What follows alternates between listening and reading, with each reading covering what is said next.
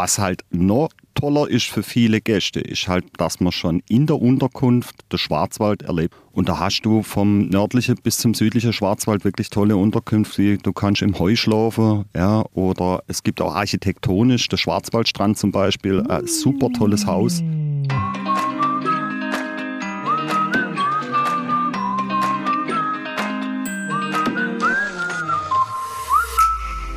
Hallo und Kuckuck zur vorerst letzten Episode unseres Podcasts Visit Black Forest und zu einer neuen Folge Schwarzwaldgeflüster.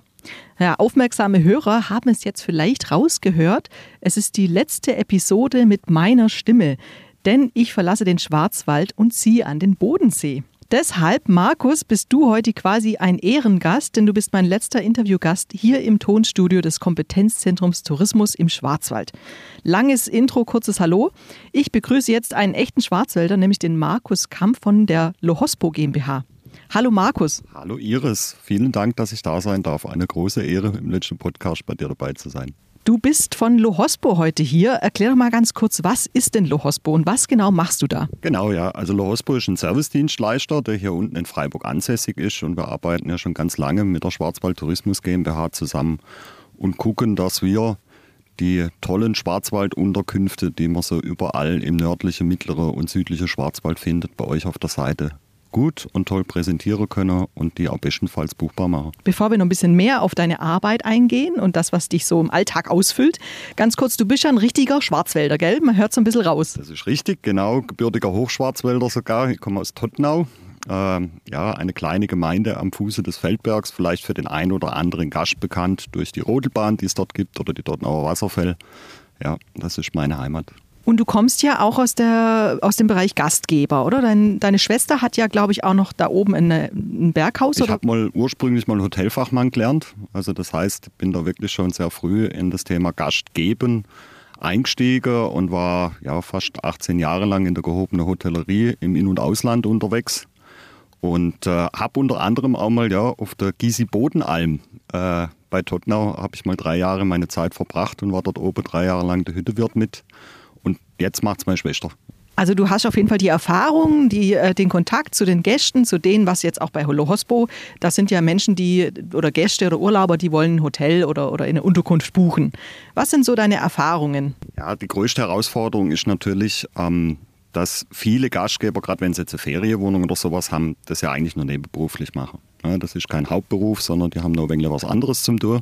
Aber sie machen es mit Herzblut. Und da kommen natürlich immer ganz, ganz viele Fragen auf. Wie präsentiere ich mich im Internet? Wie kriege ich Reichweite? Wie kann ich bei der Schwarzwald Tourismus GmbH mich auch vertreten lassen auf der Seite? Und äh, da stehen mir, oder ich besser gesagt, einfach äh, als Tippgeber zur Seite. Natürlich auch mit der Erfahrung, die ich vielleicht selber äh, gesammelt habe, als Gastgeber ich habe auch schon einiges erlebt.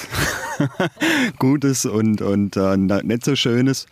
Und ich glaube, das schätzen auch viele äh, Gastgeber, dass man da auch einen Austausch hat mit jemandem, der auch selber da ein wenig Erfahrung hat. Ja. Ihr habt ja gerade selbst einen Podcast gestartet. Herzlichen Glückwunsch dazu übrigens. Ähm, wie heißt der doch gleich? Ähm, und woher kommt eigentlich der Name Lohospo? Ganz genau, wir sind jetzt auch mit dabei bei den Podcasts. Ja. Ähm, unser Podcast heißt Lohospod. Lade ich natürlich jeden ein, auch mal reinzulosen. Ja, der ist jetzt speziell für Gastgeber. Ein Podcast, den wir gemacht haben. Und äh, ja, die Ablehnung Lohospot kommt eigentlich von unserem Firmennamen Lohospo und äh, der hat sich ursprünglich mal aus der Abkürzung Local Hotspot gegründet. Auf eurer Website wirst du vorgestellt mit hat privat, beruflich sowie auf seinen Reisen Gastgeberluft geatmet. Was genau ist denn damit gemeint? Genau, also ähm, nachdem ich also meine Erfahrungen im Schwarzwald sammeln durfte und auch in der Schweiz, hat es mich dann irgendwann mal in die große weite Welt hinaus verschlagen. Das heißt, ich habe mal mehrere Jahre in Australien, in Neuseeland gelebt war auch in Asien viel unterwegs und habe eigentlich immer irgendwie auch im Zusammenhang mit dem Tourismus oder mit der Gastronomie äh, geschafft. Aber zwischenzeitlich auch natürlich ein wenig Farmwork. Also ich habe auch mal äh, Erdbeere und äh, Tomate geerntet. Ja. Ähm, aber es war immer so das Ding, dass ich mir auch viel mit, mit, mit Leuten austauscht habe. Und es gab früher gab es mal so diesen Vorläufer von ähm, Airbnb, das hieß Couchsurfing.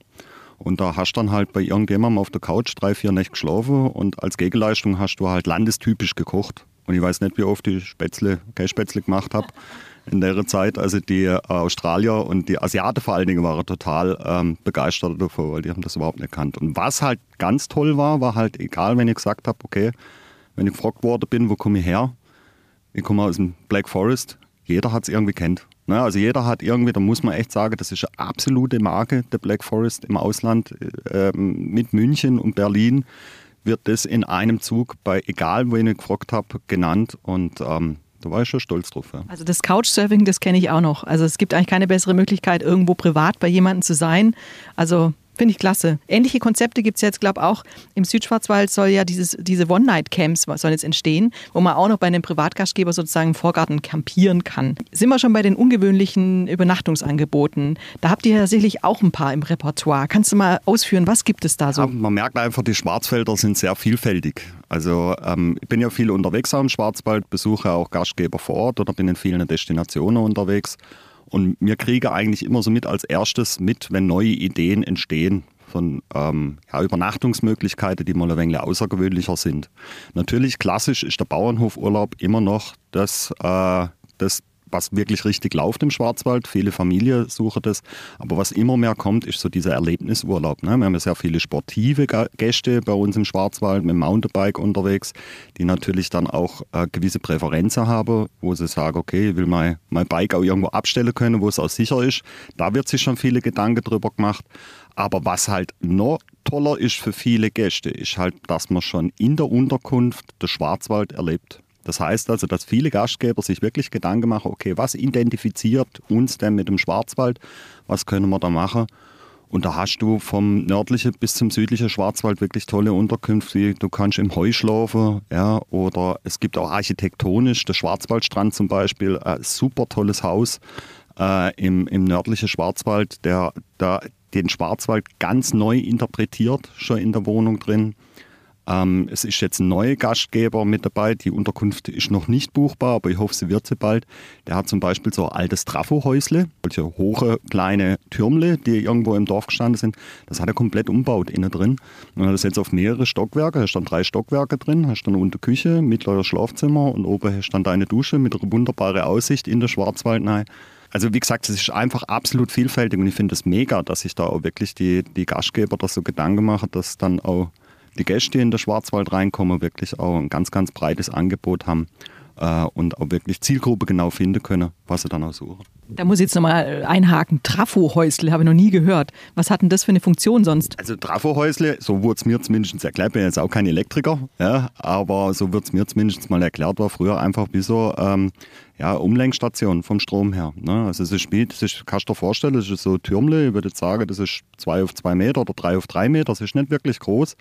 Und das ist ungefähr so, lass mal so acht, neun Meter, lass das Ding hoch sein. Und da sind früher halt, wie gesagt, die ganze Stromkabel zusammengelaufen und wurde dann halt nochmal auf andere Stromstärke oder sonstiges. Wie gesagt, äh, das müsste ein Elektriker erklären. Solche Sachen finde ich halt einfach absolut äh, nice. Ja. Also auch, gerade wenn du so ins Thema Glamping oder sowas reingehst, was ja auch ein ganz, ganz großer ähm, Trend geworden ist, ne, dass du halt auch wirklich ja, dieses Campen und aber komfortables Übernachten, ja, äh, mit so Beduinenzelten oder, oder einer Jurte oder sowas. Also da gibt es wirklich heiße Sachen. Und eins habe ich noch ganz vergessen, das fand ich auch mega. Das ist äh, Schlafe in einem Bienenwagen, wo die Bienen noch drin sind. So, ne? Ja, jetzt denkst du natürlich, klar, hä, wie, wie soll das funktionieren? Und das ist eine Heilpraktikerin, die das macht. Und ähm, das äh, funktioniert so, dass die Bienen natürlich nicht in dem Schlafraum drin sind, wo du drin schlafst, aber die Luft, die von den Bienen absorbiert wird, in den Schlafwagen hineinläuft. Das heißt also, du hast diese heilende Luft von den Bienen während dem Schlafen bei dir im Wagen drin und die Bienen sind einfach an der Außenseite von dem Wagen, ne, an der hinteren Seite drauf und äh, du hast auch dieses leise, leise Summe und ich habe schon gesagt, ey, ich muss da unbedingt mal Probe schlafen, das interessiert mich absolut. Ja. Das habe ich jetzt ja echt noch nie gehört. Also Bienen erzeugen eine gute Luft irgendwie scheinbar. Ähm, hast du selber denn auch schon so Übernachtungsmöglichkeiten getestet? Vielleicht auch ein paar ungewöhnliche Sachen. Also sich Glamping hast du gerade angesprochen. Es gibt ja diese Bubble Tents, fällt mir gleich dazu ein. Ähm, was hast du davon schon mitgemacht, erlebt? Also ich bin ein begeisterter Camper ja, ähm, und äh, bin normalerweise immer selber mit dem, mit dem Zelt unterwegs. Wir haben ja auch diese Tracking-Camps im Schwarzwald. Äh, da war ich auch schon, kann ich wirklich jedem nur empfehlen. Absolut tolle Geschichte. Ne? Ähm, was ich selber schon mal gemacht habe, das war, dass ich in so einem Baumzelt geschlafen habe. Ich glaube, so drei oder vier Meter oben drüber. Und das Besondere bei dem Baumzelt war, dass du halt unter Panzerglasplatte drin gehabt hast. Das heißt, du hast halt die ganze Zeit nach unten gucken können. Hast du wirklich gefühlt wie so ein Vogel. Ja, da oben in, in einem Nest in, in einem Baum drin. Also das war so mein besonderes Erlebnis, was ich mal gemacht habe. Was mich immer fragt in so einem Hängezelt und so einem Baumzelt, wenn man da nachts aufs Klo geht, das ist ja total kompliziert, oder? Ich meine, wo ist denn da überhaupt? Sind da irgendwo sanitäre Häusle oder wie geht es? Entweder du verhebst das halt, ne? oder nein, da gibt es eine Strickleiter, dann kannst du dann runter und ist dann nebendran eine Komposttoilette gewesen. Ne? Also da muss ja auch natürlich immer gucken. Ich finde es auch immer super, wenn man halt auch diesen ökologischen Aspekt in diese, in diese Geschichte mit reinmacht, ne? dass du auch, also auch einen Trend natürlich, gibt es auch Zielgruppe führt, natürlich Gäste, die äh, gerade auch in Sachen CO2-Abdruck, auch in ihrem Urlaub da wirklich drauf Acht geben. Ja? Und wenn du da wirklich tolle Idee hast, das ist jetzt nicht im Schwarzwald gewesen, aber es war jetzt zum Beispiel mal in Neuseeland, da war in einem Hostel, die haben eine Hackschnitzeldusche gehabt. Eine Hackschnitzeldusche ist, da hast du einen Haufen mit Hackschnitzel und da schmeißt du dann den Kompost mit drauf und in der Hackschnitzelaufschichtung ist ein äh, dickeres PVC-Rohr. Das ist aufgerollt wie so, wie so ein Schneck. Das geht dann oben raus. Und die Bakterien, die in diesem, in diesem Hackschnitzelhaufen drin sind, die erwärmen das Innere auf 60 Grad. Das heißt also, du kannst kaltes Wasser unten reinlaufen lassen, das Ding geht durch das, PV, das Wasser geht durchs PVC-Rohr raus und du hast eigentlich unendlich heißes Wasser. Ja, also es ist wirklich, da gibt absolut abgefahrene Sachen und ab, äh, ab, äh, tolle Geschichte. Ja. Ich meine, jetzt gerade im Sinne Energiekrise wäre das ja vielleicht auch ein Ding der Zukunft. Wie schaut es denn aus von Gastgeberseite? Wir haben jetzt gerade erfahren, es gibt einige, die haben tolle Ideen, bauen dann, was weiß ich, einen Bienenwagen aus oder haben so ein Potthaus und da gibt es ja jede Menge tolle Angebote. Wir haben die auch alle zusammengefasst ähm, auf unserer Seite ungewöhnlich übernachten. Ähm, wie gastfreundlich schätzt du die Schwarzwälder ein? Wenn du jetzt gesagt hast, du warst schon in Neuseeland und bist schon rumgekommen, wie unterscheidet sich vielleicht der Schwarzwälder Gastgeber zu anderen? Also was ich auf jeden Fall glaube sagen kann, was man verallgemeinern kann, ist, dass wir Schwarzwälder doch ein sehr, sehr offenes Volk sind. Ja, dass wir ähm, wirklich auch den Tourismus ja schon seit einigen Jahren bei uns leben und das merkt man einfach. Ja, das merkst du auch in anderen Regionen, wo jetzt nicht unbedingt der touristische Nabel der Welt ist. Ja, da ist es teilweise auch dem geschuldet, dass da eher weniger Touristen in die Unterkünfte kommen, sondern eher die Handwerker zum Beispiel, die sich dann auch darauf spezialisiert haben. Und bei uns ist schon wirklich auch die Kultur, dass wir ja die Familien und die Feriengäste bei uns äh, gern haben. Und was ich immer schätze, ist die Freundlichkeit. Ja, also ich glaube, das ist ein ganz ganz großes Ding. Man versteht uns zwar nicht immer ganz, ja, das ist vielleicht so öfters mal das Problem, aber dann wird dann auf Hochdeutsch versucht zu sprechen und dann kann man das dann auch vielleicht noch anders da verstehen. Auch gerade waren wir viele internationale Gäste. Das ist jetzt zwar in den letzten Jahren ein wenig einbrochen, ne? Äh, aber die kommen wieder. Also wenn ich so die Umsatzzahlen und auch die Buchungszahlen sehe, gerade von den internationalen Gästen, die zu uns kommen, und da haben wir ja auch einige, selbst wenn die Irmgard irgendwo im Hochschwarzwald hockt und die kann Englisch, die schwätzt trotzdem mit Händen und mit Füßen. Ja? Oder sie nutzt sogar mittlerweile Übersetzungs-App. Ja? Habe ich auch schon erlebt. Ne? Oder sie rufen halt bei uns an und fragen, ob man helfen kann. Was waren denn die skurrilsten Geschichten, die du mal mit Gästen im Schwarzwald erlebt hast? Ja, also was mir auf jeden Fall im, im, im, im Kopf blieb, ist, war meine Zeit oben auf der Gisiboder Alm. Ähm, da hat man natürlich einiges erlebt, ne? wenn du da oben halt lebst und, und du hast halt auch viele ähm, Gruppen, die da da hochkommen. Und da hatten wir einmal hatten wir eine Gruppe aus Südamerika. Das war so eine Firma, Feier oder sowas, was die gehabt haben und sind durch den Schwarzwald gereist. Und das hat sich eigentlich relativ kurzfristig alles ergeben. Die wollten halt hochkommen, wollten Käsefondue essen und eine Schneeschuhwanderung machen. So, und jetzt hat es halt an dem Abend auf einmal halt fast einen Meter Neuschnee runterpatzt. Ne? Und es hat äh, gewindet wie, wie sonst was. Und die Herren und Damen kommen hoch und haben halt alle Turnschuhe an und äh, Jeans. In ihrem Leben vielleicht noch nicht einmal Schnee gesehen, zumindest nicht in der Menge. Und es hat wirklich gestürmt. Also ich habe dann gesagt, okay Leute, wir kürzen die Geschichte ab. Plant war eigentlich, dass wir dreiviertel Stunde rennen gehen. Ja, ähm, wir machen jetzt zehn Minuten einmal ums Haus rum. Es ist mal gefährlich, ich muss ja da auch ein wenig drauf gucken, ne, dass man da keiner verloren geht.